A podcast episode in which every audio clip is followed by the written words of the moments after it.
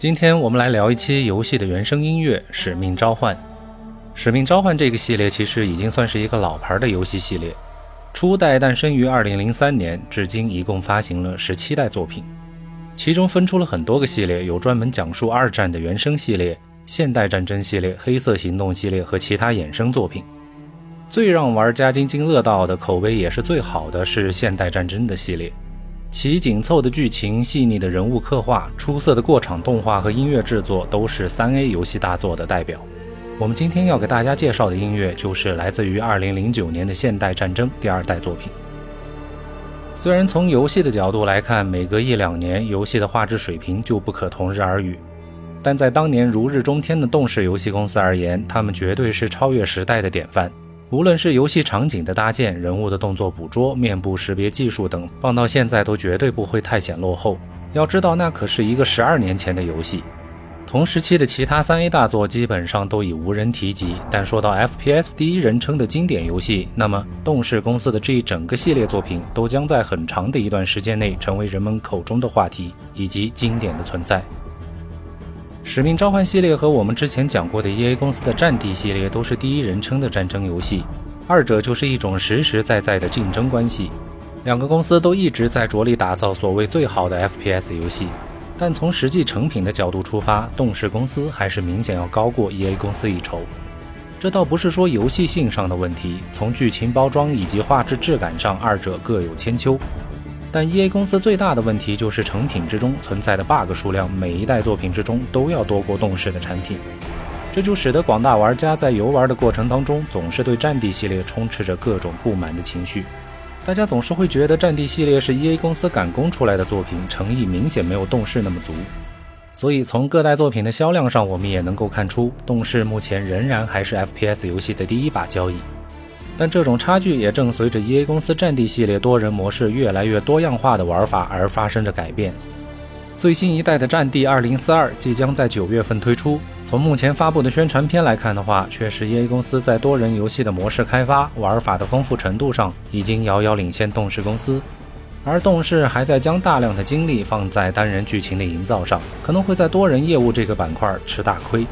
但从我个人的角度出发，我还是希望动视继续保留做好单人剧情的实力。毕竟这年头已经没有几个公司愿意好好来做单人游戏了。这份初衷不知道还能够坚持多久。说回到游戏的原声音乐，我们这里讲述的是第二代现代战争的音乐。因为2004年的第一代现代战争获得了巨大的成功，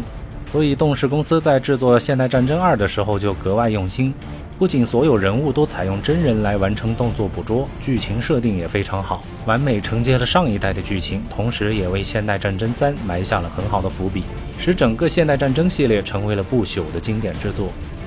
音乐上，动视公司找来了汉斯季默的公司来为该作创作原声音乐。当然，最终作品之中，我们看到了两个作曲家的名字，一个自然是汉斯季默，一个叫做罗恩巴尔夫。其实听过我节目的小伙伴应该都知道，汉斯季默工作室中有着非常多的优秀人才，他们其中任何一个人放在不同的领域，其实都是可以独当一面的人才。但他们都选择加盟了汉斯季默的工作室，成为了汉斯季默的联合创作人。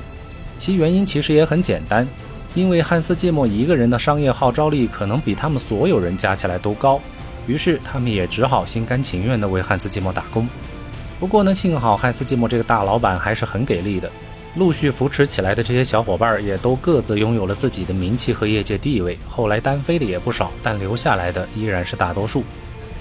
罗恩·巴尔夫就是其中业界地位比较高，但至今还留在汉斯季默工作室的一个大咖。二零零九年的这部游戏原声作品之中，除了主题曲，其他全部作品都是巴尔夫完成的。但确实，我们也看到了汉斯季默这个名字的号召力。动视公司在游戏发售之后，也迅速发行了游戏的原声专辑，但在当年的苹果 iTunes 榜单之中，却只写了汉斯季默的大名，在随后几个月才修复了联合署名。但修改前和修改后的销售数据却明显显示了，只写汉斯季默的销量要远远高于写上巴尔夫的名字。我相信这也正是巴尔夫铁了心一直要留在汉斯季默工作室默默付出的真正原因吧。毕竟背靠大树好乘凉，这辈子可能都不愁没有单子接了。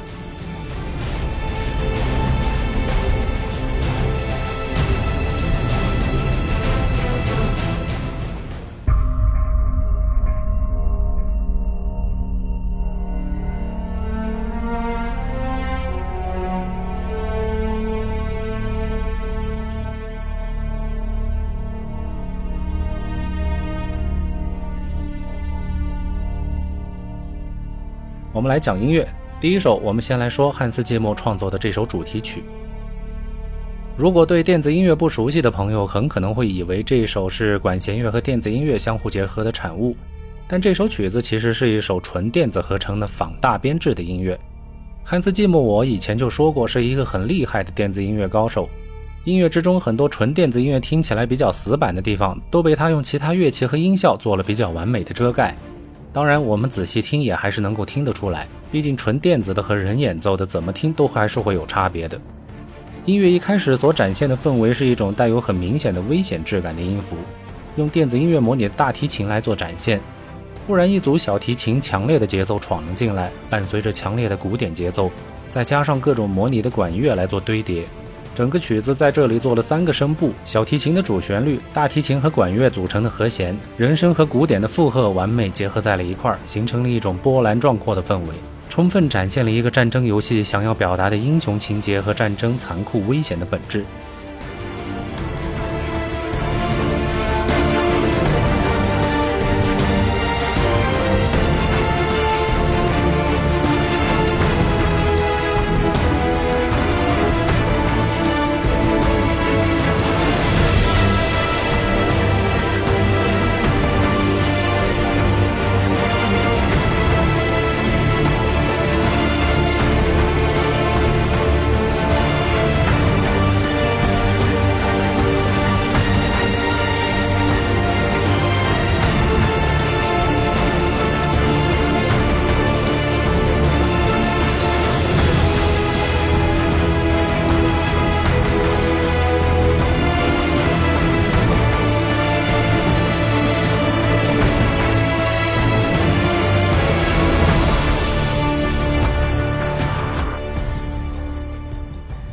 曲子在快要结束的时候，又回到了一开始的紧张氛围之中。古典模拟的心跳也预示着这种强烈的不安因素。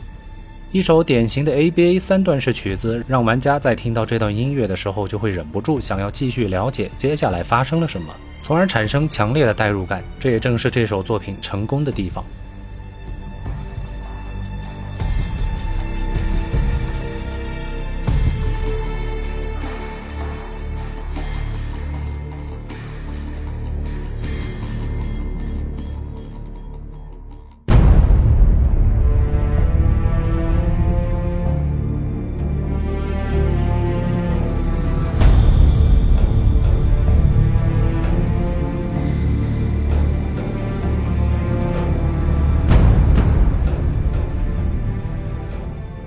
第二首，敌人的敌人就是朋友，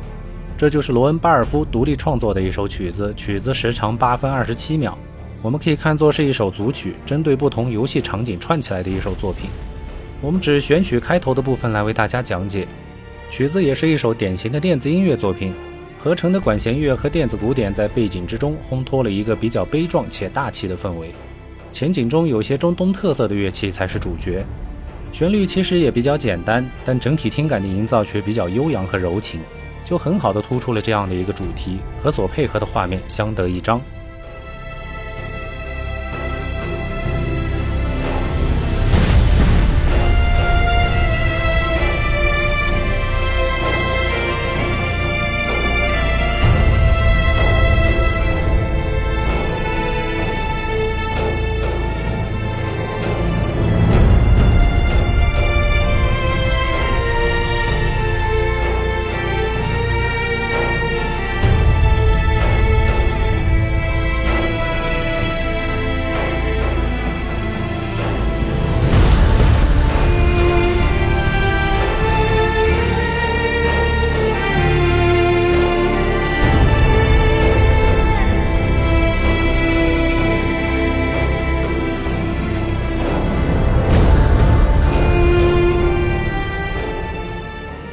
至于专辑中的其他作品，就绝大多数都是氛围烘托型的作品，可以作为工作和学习的背景音乐来辅助提升效率。大家感兴趣的话，可以自行找来感受一下。好了，本期节目我们就先这样，下期见。